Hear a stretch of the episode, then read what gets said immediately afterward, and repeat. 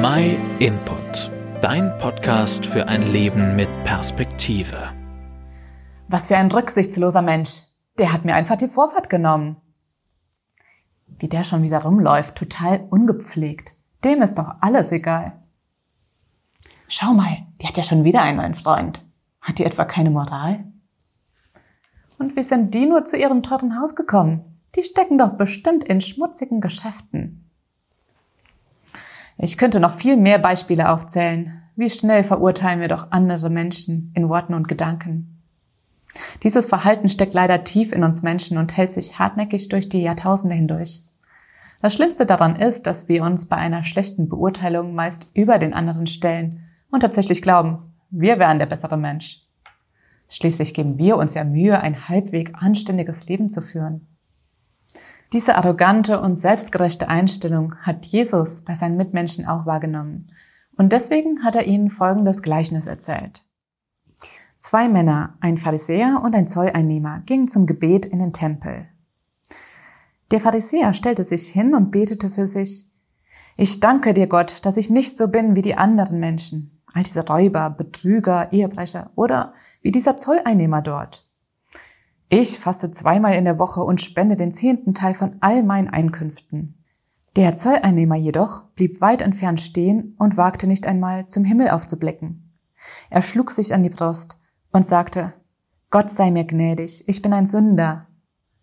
Ich sage euch, dieser Mann wurde von Gott für unschuldig erklärt, der andere nicht. Denn jeder, der sich selbst erhöht, wird von Gott erniedrigt werden. Und wer sich selbst erniedrigt, wird von Gott erhöht werden.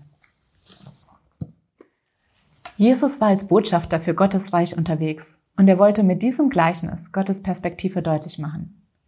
Beide Menschen, sowohl der gesellschaftlich anerkannte Pharisäer als auch der unbeliebte Zolleinnehmer, waren in Gottes Augen Sünder.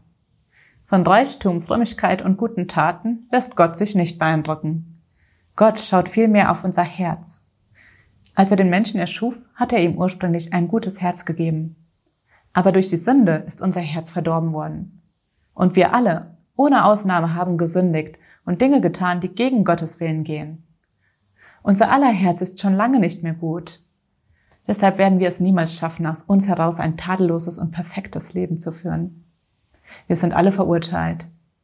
Wenn wir uns das mal ganz ehrlich eingestehen, dann merken wir, dass wir uns durch nichts vor Gott rechtfertigen können. Seine Rechtsprechung können wir uns nicht erkaufen oder erarbeiten. Allein durch seine Gnade können wir wieder gerecht gesprochen werden. Und diese Gnade hat Gott uns, weil er uns von Herzen liebt, durch seinen Sohn Jesus gezeigt.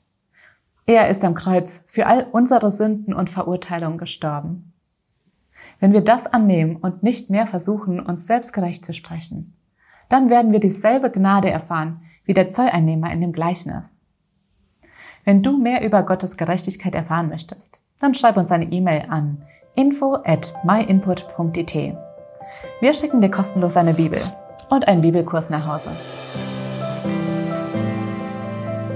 Vielen Dank, dass du den MyInput Podcast gehört hast. Wenn du mehr wissen willst, geh auf unsere Website myinput.it oder folge uns auf YouTube, Facebook und Instagram.